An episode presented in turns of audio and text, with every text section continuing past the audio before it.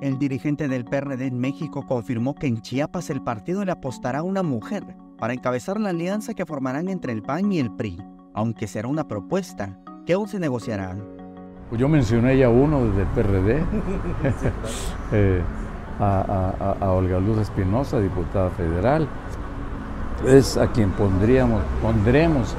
en su momento nosotros eh, sobre la mesa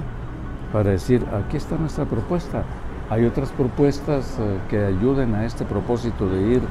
con una figura competitiva y que sea reconocida y respetable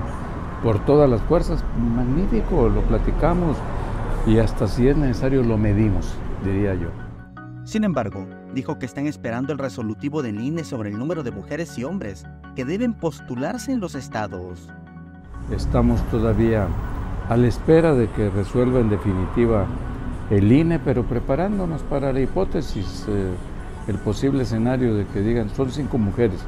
y cuatro hombres. Pues entonces eh, eh, hay que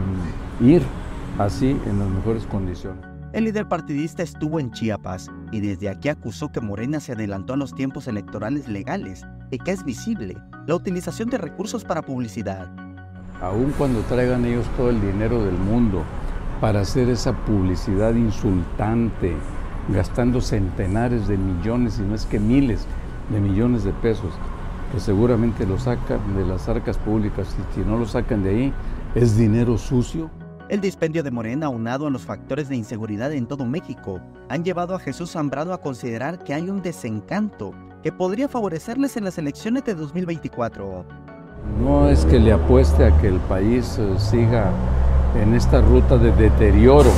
en la que estamos, pero así como nos encontramos, lo más probable es que de aquí a las elecciones siga degradándose la vida del país, que los niveles de inseguridad,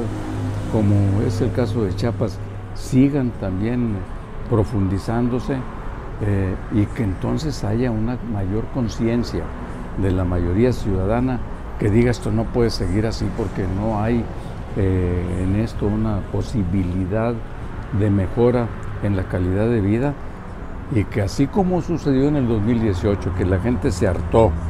de promesas incumplidas y de una corrupción galopante como lo fue en el caso del gobierno